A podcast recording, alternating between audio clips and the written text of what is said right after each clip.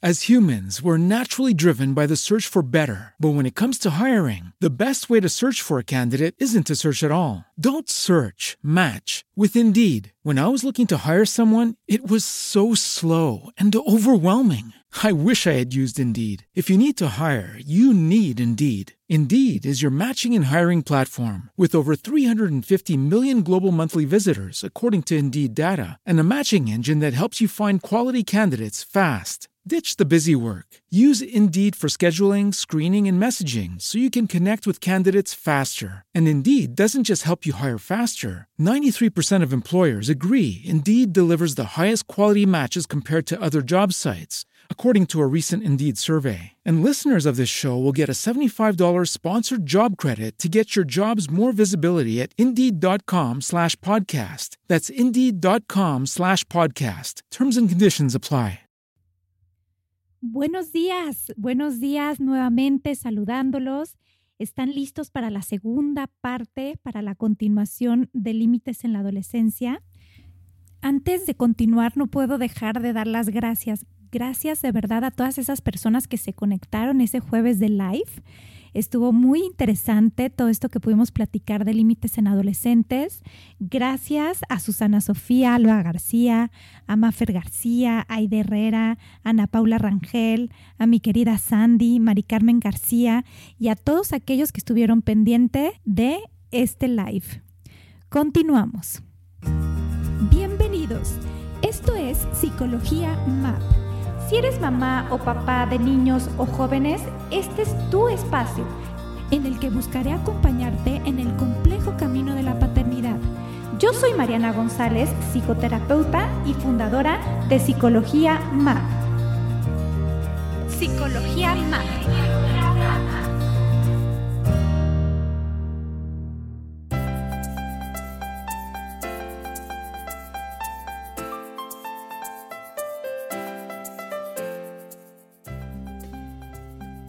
Hoy nuestra estrategia como de consecuencia son las pantallas, ¿no? Porque es donde los vemos como súper clavados y enganchados. Pero ¿qué pasa, por ejemplo, si un día no llega a la hora que tenía que llegar o, por ejemplo, que llegue pues alcoholizado, ¿no? Muy borracho o incluso drogado. O sea, ¿qué consecuencia aplicaría en el tema de límites ante una mala calificación ¿no? Que es el ejemplo que ponías hace, hace rato, un mal desempeño académico versus una llegada a la hora que no había quedado, si es que llegó o llega tarde, borracho, este, manejando, yo qué sé, ya me refiero a, obviamente, adolescentes un poquito más grandes como en preparatoria. Sí, ya, ya el joven de preparatoria, es que otra vez los límites, ¿cómo los vamos a ir abriendo? ¿Cómo vamos avanzando con ellos? Chico de preparatoria que llega alcoholizado, y llega con coche. Se le recoge el coche. Ya no puedes tener coche. ¿Por qué? Porque no tienes la, la madurez para manejar. Ahora ya no va a ser un vehículo, es un arma. Un vehículo en manos de alguien que está tomado es un arma. Es muy delicado porque pone en riesgo la vida de otros y la propia. No, no tienes la madurez para poder andar en coche. Entonces, ahí otra vez se recoge el vehículo, pues vas a tener que andar en Uber o yo te llevo o te voy a dar dinero para que andes en transporte público o no tienes permisos para salir. Pero otra vez, ¿cuánto tiempo? ¿Durante cuánto tiempo se va a aplicar la, digamos, la norma? Eh, una experiencia del tecnológico de Monterrey. Yo trabajé en Campus Estado de México 10 años. Teníamos estacionamiento para los chicos de prepa, un estacionamiento muy grande. Eh, cada semestre perdíamos dos alumnos, o sea, dos chicos se mataban al semestre porque salían de casa, bueno, iban corriendo al campus y de regreso, en los, en los coches. Muchas veces se alcoholizaban afuera del campus, eso no lo podíamos regular, había bar, barcitos. Entonces tomaban en los barecitos, se iban para su casa con exceso de velocidad y perdían la vida. Entonces cada semestre perdíamos un promedio de dos chicos. A partir de eso, se toma la decisión en todos los campos del sistema que los chicos de preparatoria no pueden llevar coche. Se pone el Transportec que los lleva y los trae. Es una opción para que puedan ir y venir. No sé en la actualidad, pero en aquella época el Transportec era gratuito. Entonces no, no había de que tenían que pagar nada. Iban y venían en el transporte del, del colegio. y no tenían derecho a meter coche al estacionamiento. Y por supuesto se acabaron los accidentes automovilísticos, se acabaron. Porque sí, un chico de preparatoria, y un punto importante, está eh, como muy metido en los excesos. ¿Por qué está metido en los excesos? Porque las hormonas las traen hasta tope. ¿Por qué las traen hasta tope? Pues porque el organismo está cambiando mucho. Entonces, todas las hormonas, todo el sistema endocrinológico transforma de una manera muy fuerte, eso lo platicamos la vez pasada, la parte frontal del cerebro. Entonces, la parte de predicción se pierde, de pensar en las consecuencias. Y la impulsividad se va al tope. Entonces, tú, alguien que no tiene la capacidad para autocontenerse, que la predicción no se, se, se anuló y que la impulsividad está a tope, le das un coche y le das dinero, bueno, pues este, la cosa se pone delicadísima. Pero y el chico, a cierto punto no tiene la culpa. ¿Quién le dio el coche? Entonces sí es como muy delicado. Entonces, ya ahí es el criterio de los papás. Habrá quien diga, no, mira, yo tengo un hijo que es muy responsable, no toma, trae mecanismos obsesivos muy, muy controlados, este, él sí es así, así es algo. Bueno, es diferente. Ahí vamos caso por caso. Pero un chico que me llega una vez tomado, bueno, puedo hablar con él, puede tener esa consecuencia de que se queda sin vehículo, vamos a buscar que aprenda. Pero uno que ya consistentemente me llega tomado en el coche, pues le retiro el coche. Se le acabó el coche. Y hay, bueno, un espectro muy amplio, ¿no? Papás que están separados, el papá o la mamá que le da el coche, el otro que no está de acuerdo. Y ahí sí es como de caso por caso. Pero si vamos ahorita a lo general, pues sí hay que pensar que no puede tener coche porque este, no tiene la capacidad para conducir. Dime, María. Voy a hacer una pregunta bien difícil porque acabas de tocar este tema que suele pasar en, generalmente en las familias.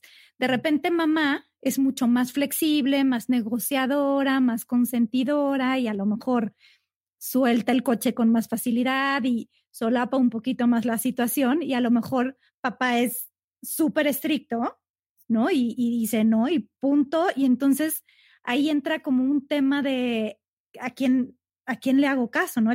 poniéndome en el lugar de, del adolescente, voy con mi mamá o voy con mi papá, o sea, ¿cómo cuidar esta, este, este tema con, con los hijos?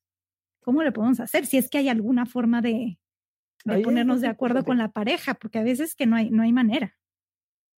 Y, me han tocado de los dos. También ha habido... Sí, o viceversa, ¿no? Mamás que son muy claras y que el papá, no te preocupes, y, y súper buena onda el papá. Y, eh, y el término es que sí es buena onda más que ser autoridad sí, si los papás están juntos y, aún estando separados, tendrían que entender que tienen que hacer un frente común. Entonces hay que hacer el frente común y el frente común es ponerse de acuerdo para las reglas, para los límites que se le van a poner al chico. Entonces conjuntamente se pueden, y eso es bien difícil de hacer porque a veces hay criterios, bueno, casi siempre criterios distintos. Pero sí, eh, también hemos escuchado las historias donde, bueno, pues mi papá decía que no y aunque mi mamá no estuviera de acuerdo, decía tu papá dijo y se acabó. O al revés papá no estaba de acuerdo, pero decía, tu mamá dijo que no y ni modo. Si ella dice que no, es no. No, pero ¿qué tú qué opinas? Pues yo pienso distinto, pero si ella dijo que no, es no. Yo apoyo la decisión del otro. Porque si no, también los chicos son muy hábiles y saben cómo cabildear, cómo ir con uno para unas cosas y cómo ir con el otro para otras y conseguir lo que quieren. Que tienen razón, él está buscando lo que quiere. La cosa es que del otro lado, del lado de la autoridad, haya esa frente, ese frente común, aún con papás separados, que es todavía más difícil. Más difícil. Oye, Juan José, ¿y el pregúntale a tu papá o pregúntale a tu mamá? Cuando no sabemos qué contestar y echamos la bolita. Echarse la bolita. Eso está, está, bien como feo porque el que acaba quedando mal es al que le echamos la bolita. Y entonces ahora sí, sí, por un lado sí me quiero empoderar y si quiero definir y por otro le echo la bolita al otro para no ser el malo de la película. Entonces la respuesta sería, espérame tantito. Voy a platicar. Entonces no echo la bolita voy a platicar con el otro o tomo la decisión. Si sé que el otro me va a apoyar, tomo la decisión. No es no. Voy a hacer mal la película, pues sí. Hay un punto importante. El adolescente va a estar enojado con uno muchas veces. Por periodos importantes de la adolescencia. Es parte de la vida que esté enojado. Yo tengo que renunciar a quererlo complacer en todo. Es una renuncia propia. Complacerlo en todo. Parte del desarrollo es que se esfuerce, parte del desarrollo es que se frustre, no absolutamente, pero sí que se frustre. La frustración siempre genera pensamiento, genera tolerancia a la frustración, tolerancia al esfuerzo, genera tolerancia a la espera. Entonces también pues que se frustre de vez en cuando y que yo le diga no, también se requiere. Pero si yo no sé, no lo mando con el otro. Digo, espérame, voy a ver qué, qué puedo platicar con tu papá o qué puedo platicar con tu mamá. Y juntos vamos a decidir. No, que yo también quiero. No, espérame. Este, tú expon tus puntos y después nos dejas a nosotros platicar. Y platican, platican entre ellos, toman decisiones y ya. Y si ellos ya tomaron decisiones, se respetan los acuerdos, porque si llega a pasar mucho, yo he tenido papás o mamás que me dicen, pues es que platicamos conjuntamente que esta vez no se le iba a dar permiso por tal, tal, tal, como, como hechos muy congruentes, muy válidos. Y al final le dio permiso. Entonces vino conmigo y dije, no, porque me quedó claro que de mi lado no, y que habíamos acordado que no, también de su lado se ponía que no, y después me entero que sí le dio permiso. No, que pobrecito, que no, pobrecita. Pues entonces, ¿para qué llegamos a acuerdos? Entonces, lo que va haciendo el adolescente es ver que si hay una brecha entre los dos y se va metiendo por ahí. Pero pues entonces ya los límites no están planteados. Y en caso de que no haya de plano forma de comunicarse con, con, con la pareja, con el papá, ¿no? Porque la situación está tremendamente complicada para poder abrir como este canal de comunicación y hacer frente los dos, se valdría decir, bueno, aquí en esta casa o, en, o conmigo funciona así, que con tu papá funcione de otra manera, pues cada quien. Sí, sí pasa. ¿Sí? y en esta casa sí vamos a funcionar. Ok. Y bueno, pues en la otra no. No, es que se va a ir a la otra casa. Pues aquí sí hay estos límites. Claro, se le explica por qué. Es como el chico que decías que llega muy tomado, que llega alcoholizado. Lo primero que uno quiere hacer es regañarlo, decirle, el otro ni va a entender, está alcoholizado. O sea, por más que le gritemos, pues no va a entender, está alcoholizado. Hay que esperar a que se le baje la borrachera y ahora sí ya, junto con la cruda física viene la cruda moral. Y es cuando uno ya habla con ellos, ya cuando están en la cruda. Y es ahí donde uno ya también tuvo tiempo para pensar consecuencias y aplicarlas.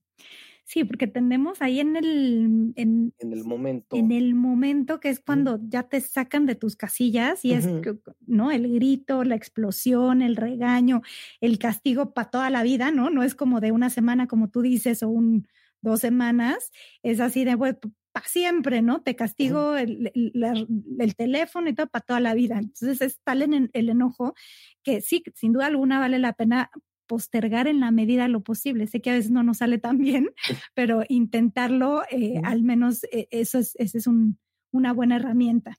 Sí, pero nada más, perdón. Sí. Pero no se, no se deja de que ya hice, ya se me olvidó a mí también. No, no. Eh, me espero, suena un poco feo, pero es como la venganza. Fría sabe mejor. Pues, se me, espero a que, a que se le baje para decirle. Claro, hay chicos a los que uno les dice y del susto se les baja en el momento. Y bueno, funciona. Pero también soy consistente. Le dije en ese momento, o no le dije, pero cuando le digo, me sostengo. Me sostengo. Y hay punto importantísimo, para que el límite realmente funcione, se tiene que sostener uno, porque uno es el que sostiene al límite, uno es autoridad, uno es quien tiene que sostener el límite. Si yo le dije, no vas a tener, decíamos, el tema de las pantallas, o el tema del coche, o el tema de que no puedes ir con los amigos, o el tema de que las llegadas van a ser así, o de que no sale el fin de semana, uno tiene que sostenerse, porque si uno se quiebra, por eso uno puede decir toda la vida, porque pues uno no va a aplicarlo toda la vida. Es mejor decir las próximas dos semanas, las próximas tres semanas, el próximo mes, el, el próximo fin de semana, toda la semana, el día de mañana, por un día. Ahí uno va evaluando. ¿Vale la pena engancharse en estos temas de no sales si no recoges tu cuarto? O sea, por ejemplo, que son, o si no lavas los platos, o no sales si, como engancharnos en este tipo de reglas, o, vale más la pena priorizar en, en otros temas como de no este, manejar borracho, eh, llegar a la hora que se, que, que, se le pide a casa, no sé, a lo mejor académicamente, este, pues sacar buenas calificaciones. Eh, sería, si la conformación de la personalidad de uno viene en todo, tendría que ser en todo. Nada más que aplican diferentes consecuencias. O sea, de plano no puedes llegar borracho porque se acabó el coche. De plano. O sea, no, no porque se acabó el coche y se acabó el coche tal vez no para toda la vida, pero sí por una buena temporada. Un mes, o sea, porque es muy delicado. Pero si no hizo su parte del quehacer de la casa. Bueno, pues la consecuencia es que no sales una tarde o no sales un fin de semana. Ok. Entonces son diferentes acciones, diferentes consecuencias. Que de preferencia aprendan a colaborar con uno en la casa, aunque no tenga quien lo apoye, tienen que colaborar.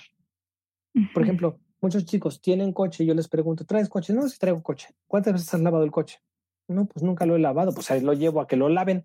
Ah. ¿Y le sabes cambiar la llanta? No, pues tampoco. Ah, no sabes tampoco cambiar. Y si te quedas tirado, pues le llamo a mi papá para que venga a cambiar la llanta. Ok. Entonces, traen un vehículo y no saben cómo, cómo atender ese vehículo. Y tú le llevas a la verificación. No, mi mamá lo lleva a la verificación. O mi papá lo lleva, o en algunos casos extremos el chofer lo lleva. Entonces no se hacen cargo realmente de la herramienta. La usan, pero no se hacen cargo de ella, de su cuidado.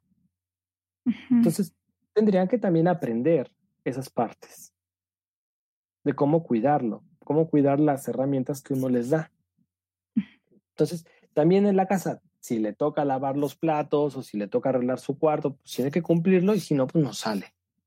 Pero la consecuencia viene en la medida, digamos, del acto. Si no hizo el cuarto, lo voy a castigar seis meses. Pues no. Si no hizo el cuarto, pues hasta que no lo haga, pues no puede salir. Pero si llegó borracho, pues entonces la consecuencia sería distinta. Depende del acto, es igual que las leyes, depende del acto que uno cometa. Si a uno lo agarra la patrulla manejando borracho, pues lo mete al, separo. Aquí en México le decimos el torito durante, creo que son 48 horas, 32 horas, no, no recuerdo bien. Bueno, pues es que nunca he estado ahí, pero este, no recuerdo. Menos mal. corresponde. Pero si uno atropelló a alguien, pues entonces la consecuencia es distinta, ¿no? Ya es mucho más eh, grave.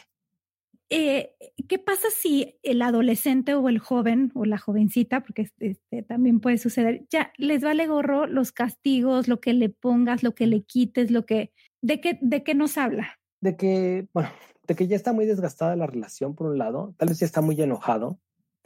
También, que tanto hablé con él previamente, le expliqué. Y a veces el castigo, sí hay muchos chicos en donde el castigo ya no funciona. Es más, ellos lo dicen, pues ya, que me castiguen, no me importa.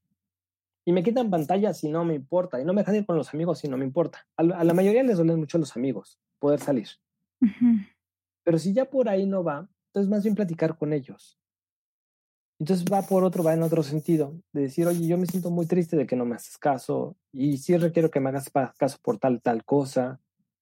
Eh, y bueno, ya viene un proceso de sensibilización desde otro lugar, ya no es el castigo la consecuencia, ya más bien sería la plática. Yo creo que la plática tendría que ser desde un principio, no tendríamos que llegar tampoco a las consecuencias, sino la introyección de los límites tendría que ser desde un principio, sabiendo que los va a romper parte de la adolescencia la ruptura de límites.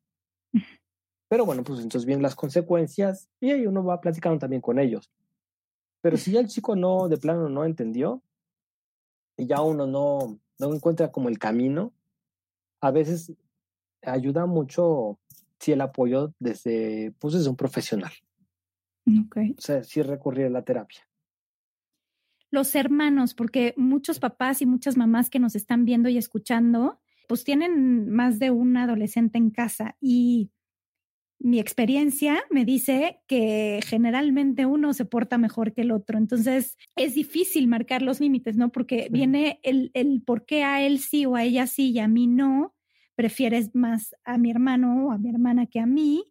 Y, este, y nos ponen a los papás en una situación complicada porque lo que menos queremos, o a lo mejor hablo a título personal, es que rivalicen y compitan y a la larga se rompe esa relación fraterna, esa relación de hermanos?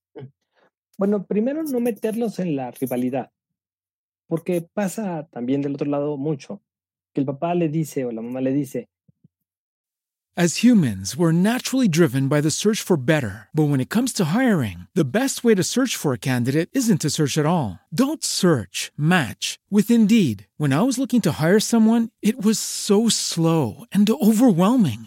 I wish I had used Indeed. If you need to hire, you need Indeed. Indeed is your matching and hiring platform with over 350 million global monthly visitors, according to Indeed data, and a matching engine that helps you find quality candidates fast. Ditch the busy work. Use Indeed for scheduling, screening, and messaging so you can connect with candidates faster. And Indeed doesn't just help you hire faster. 93% of employers agree Indeed delivers the highest quality matches compared to other job sites according to a recent Indeed survey. And listeners of this show will get a $75 sponsored job credit to get your jobs more visibility at Indeed.com slash podcast. That's Indeed.com slash podcast. Terms and conditions apply.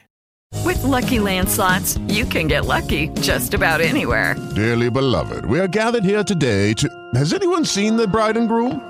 Sorry, sorry, we're here. We were getting lucky in the limo and we lost track of time. No, Lucky Land Casino, with cash prizes that add up quicker than a guest registry. In that case, I pronounce you lucky. Play for free at LuckyLandSlots.com. Daily bonuses are waiting. No purchase necessary. Void where prohibited by law. 18 plus. Terms and conditions apply. See website for details. Ve a tu hermano que se porta bien. Ve a tu hermano que hace tal cosa. Ve a tu hermano que saca buenas calificaciones. Ve a tu hermano que deberías de ser como él, chucho. Pues ahí ya los metí en la rivalidad más grande del mundo.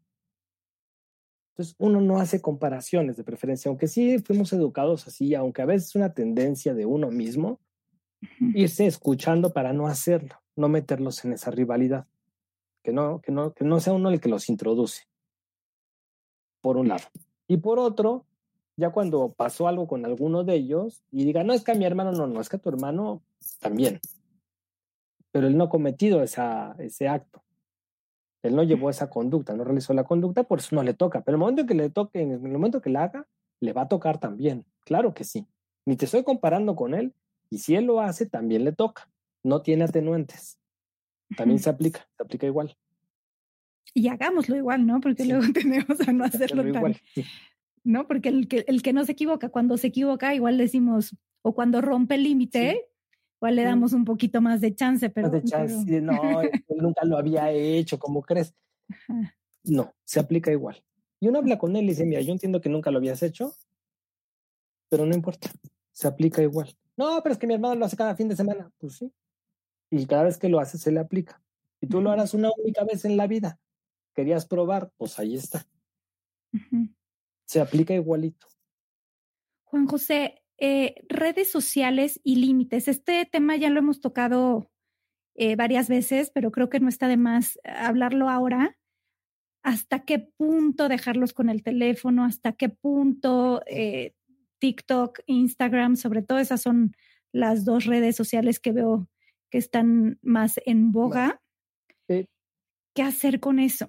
TikTok es súper interesante porque ya no es una red social, ya es una marca, ya cotiza en la bolsa. Sí es considerada una marca.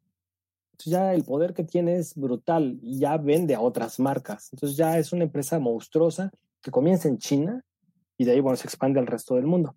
Y creo que China tendría que darnos también el ejemplo, porque allá ya tienen considerada la adicción a las redes sociales, como tal, como adicción clasificada, catalogada y como un problema social.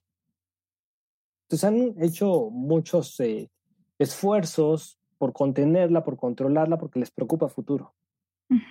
Que la gente se queda muy metida en, en las redes sociales y en la computadora o en el dispositivo, en el celular. Entonces sí hay que regularlo. Pero ahí es punto importante, desde que son chiquitos hay que regularlo. Uno, los yo he escuchado a muchos papás que dicen, no, es que ya nació con el dispositivo. No, usted se lo dio, no nació con él, nadie nace con el dispositivo. No es que es súper hábil para manejar, el apriete, le sabe.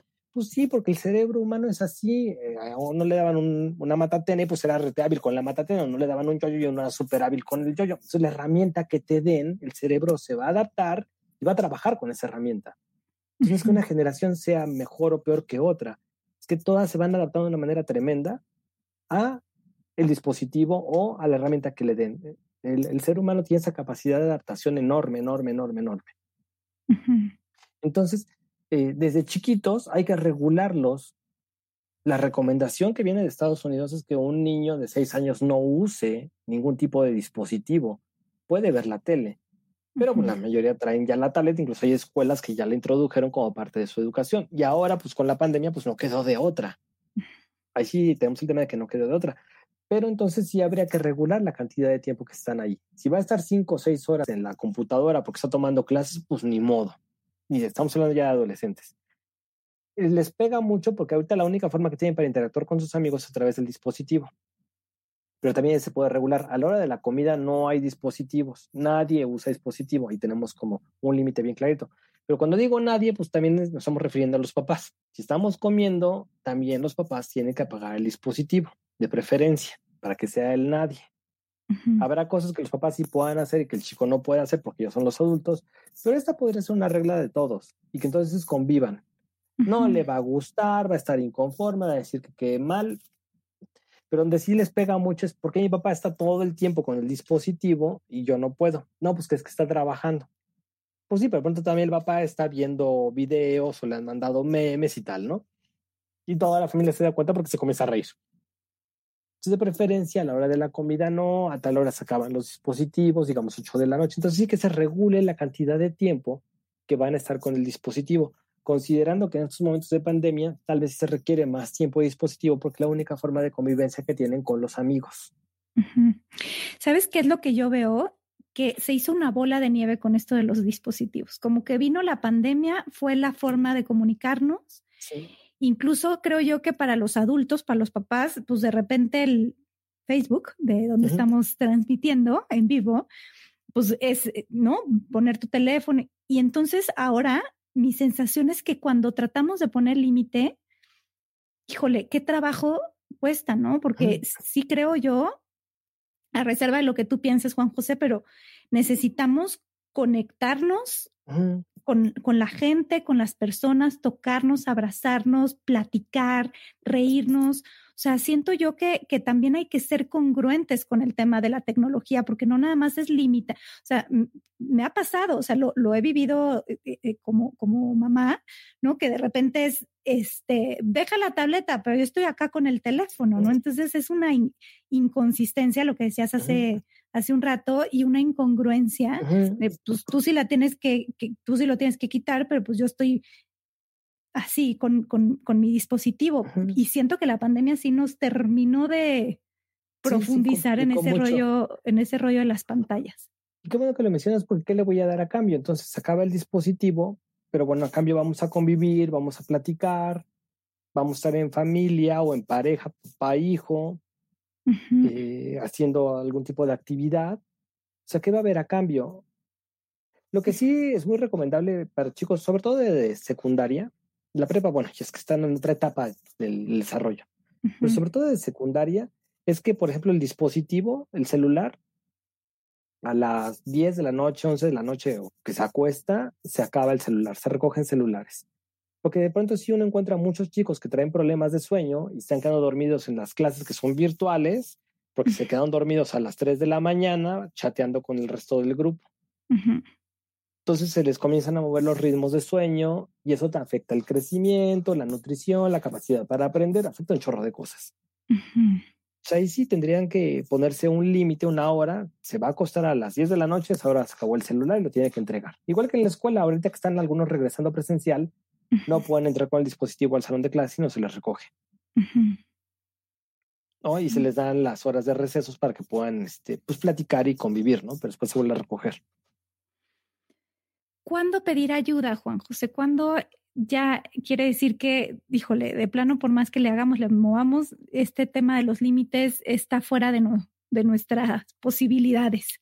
Cuando el chico transgrede eh, consistentemente, cuando estamos en ese punto donde ya no importa lo que le digamos, o ahora sí que la consecuencia que tenga, o castigo incluso, ya no le importa. No importa lo que uno le plantee, este, él sigue en su actitud.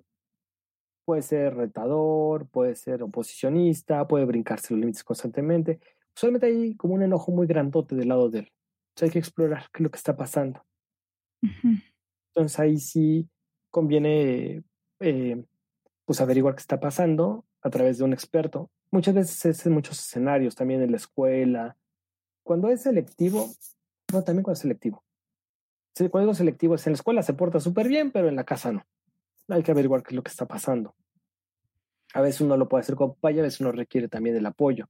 Pero es esta transgresión constante, constante, constante del límite. Casi casi está esperando que uno le diga que no para retarlo. Ahí sí es importante averiguar qué, qué ocurre. Y a veces un profesional nos puede ayudar como un agente externo porque también la relación de uno con el chico está muy erosionada. Y me acuerdo que, que en alguna de los podcasts que hemos hecho juntos o alguno de los en vivos, eh, me acuerdo que mencionabas esta parte de reparar. Cuando tiene como esta, estas ganas de reparar, es cuando podemos decir, híjole, todavía. La cosa va bien. Allá tendríamos casos más extremos, que el chico no, eh, no repara y entonces transgrede, lastima, impugna eh, y no, no, no repara sobre todo el adolescente, tenemos ahí un tema de, pues que podría ser mucho más delicado. Habría que evaluarlo. Ya son conductas más graves. Los psiquiatras lo clasifican como oposicionista desafiante, incluso a veces mandan medicamento. Pues hay que ver qué está pasando. Cuando el chico repara, que después va y se disculpa y busca que la relación se mantenga y eh, plantea que no lo va a volver a hacer. A veces lo vuelven a hacer, pero al menos está esta parte reparatoria y que uno la siente honesta. Entonces la cosa no va tan mal, pero aún así también valdría la pena pues asesorarse, si es que es consistente, consistente, consistente. Y a veces también el terapeuta ahí sirve como mediador entre las dos partes. Sí, y creo que este, la pandemia sí vino a, hijo, a, a, a desencadenar un montón de, de, de, cosas, ¿no? A nivel emocional y a veces, y el estar además bajo el mismo techo 24 horas al día con los jóvenes adolescentes, yo creo que es, eh, es complicado, ha sido muy difícil, si lo vemos en retrospectiva, ha sido muy complicado, eh, estamos saliendo a flote, entonces pues también papá y mamá que me estás escuchando y que nos estás eh, viendo, pues este, si ya te sientes que ya no, que ya estás agotado emocionalmente, pues pide ayuda, ¿no? Aquí estamos para, para acompañarlos y para hacer lo mejor que podamos en, esta, en este lugar. Pasamos a la sesión de preguntas y respuestas. Sí. Una pregunta, que es la de Sandy. Ajá. Que dice, ¿qué pasa si levanta un castigo por algo bueno que hizo después de? ¿Perdemos autoridad? Eh, usualmente sí, o sea, el chico está reparando. Entonces, lo óptimo es, oye, te reconozco que hiciste eso bueno, me da muchísimo gusto, estuvo súper bien, pero acuérdate que, que, el castigo fue hasta tal fecha, por eso hay que ponerle también fecha, o sea, no es un castigo, si uno pone castigos indefinidos, bueno, pues nos perdemos todos. Pero si uno pone un castigo con un límite, ya sea un indicador o una fecha, pues el castigo se mantiene. Pero te reconozco que le hiciste bien, te lo agradezco un chorro, te quiero muchísimo por eso que hiciste o que ayudaste o que fue algo lindo que hiciste, pero se mantiene. Se mantiene porque si no, entonces también comienza esta parte de que transgredo los límites y después hago algo bueno. Y transgredo y hago algo bueno y no, transgredo y viene la consecuencia, transgredo y viene la consecuencia, pero sí te reconozco que hiciste algo lindo. Incluso si es algo lindo, merece cierto premio, si estamos en esta dinámica de premios y castigos, pues te voy a dar el premio, pero el castigo no se levanta. Y el premio es un reconocimiento, o sea, no tiene que ser algo físico. Porque si no, de pronto uno los premia y crea mercenarios, así con regalos, con comprarles cosas. No, es un reconocimiento a lo que haces bien. Aquí hay otra pregunta, perdón, te interrumpí. Es que está en Facebook, eh, es por parte de Rodrigo, ¿qué pasa cuando se te acaban los castigos o cuando no son efectivos?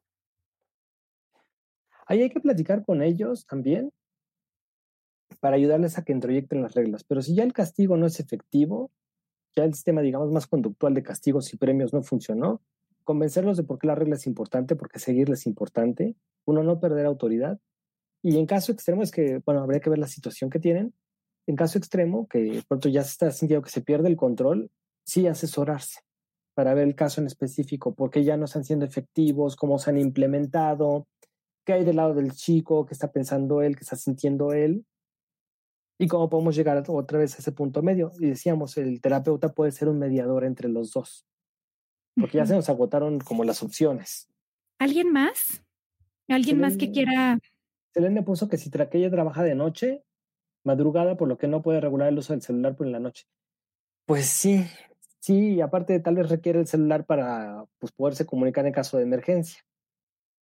Pero lo que sí puede hacerle de pronto es quitarle, bueno, si, vas a, si va a usar un celular de emergencia para que la llamen por si pasa algo, bueno, ponle hasta el teléfono fijo, ¿no? Le podrían llamar a través del teléfono fijo, entonces recoge el celular y se acabó.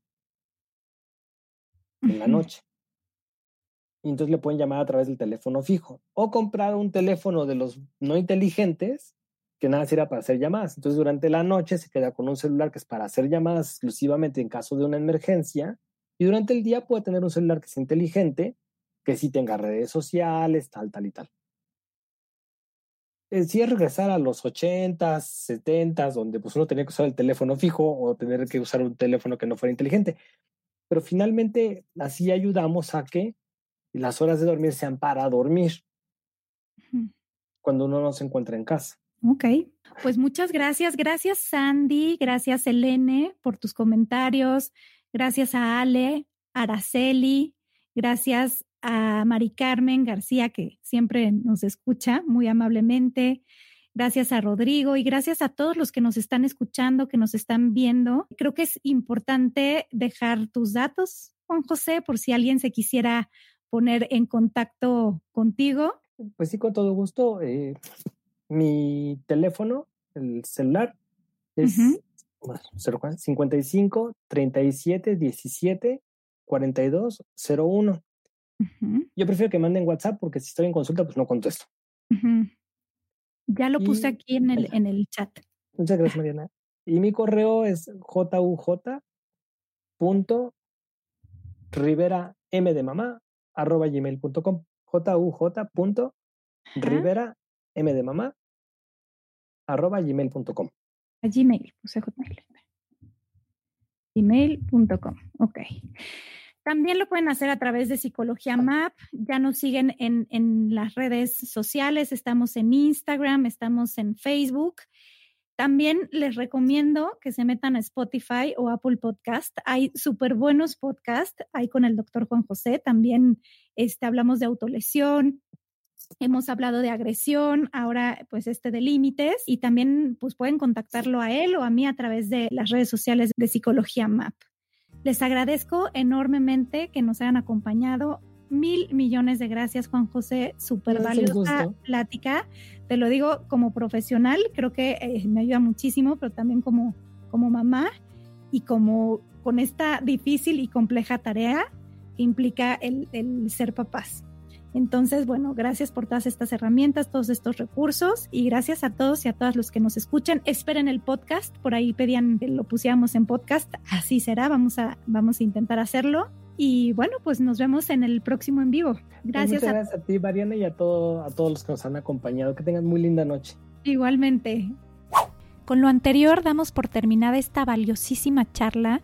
De verdad, espero que les haya dejado las herramientas y los recursos necesarios para poder ejercer mejor nuestro papel y nuestra labor como papás.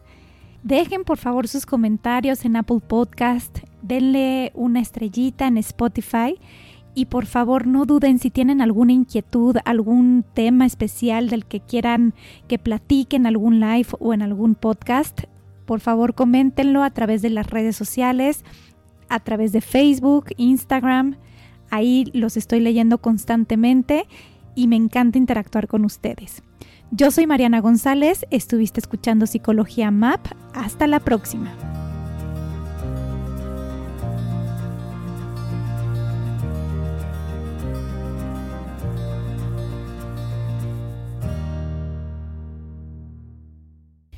Escuchando Psicología MAP todos los jueves. Entra a psicologiamap.com para enterarte de más episodios. Súmate a las redes sociales. Comenta o escríbeme a infopsicologiamap.com. Esta ha sido una producción de punto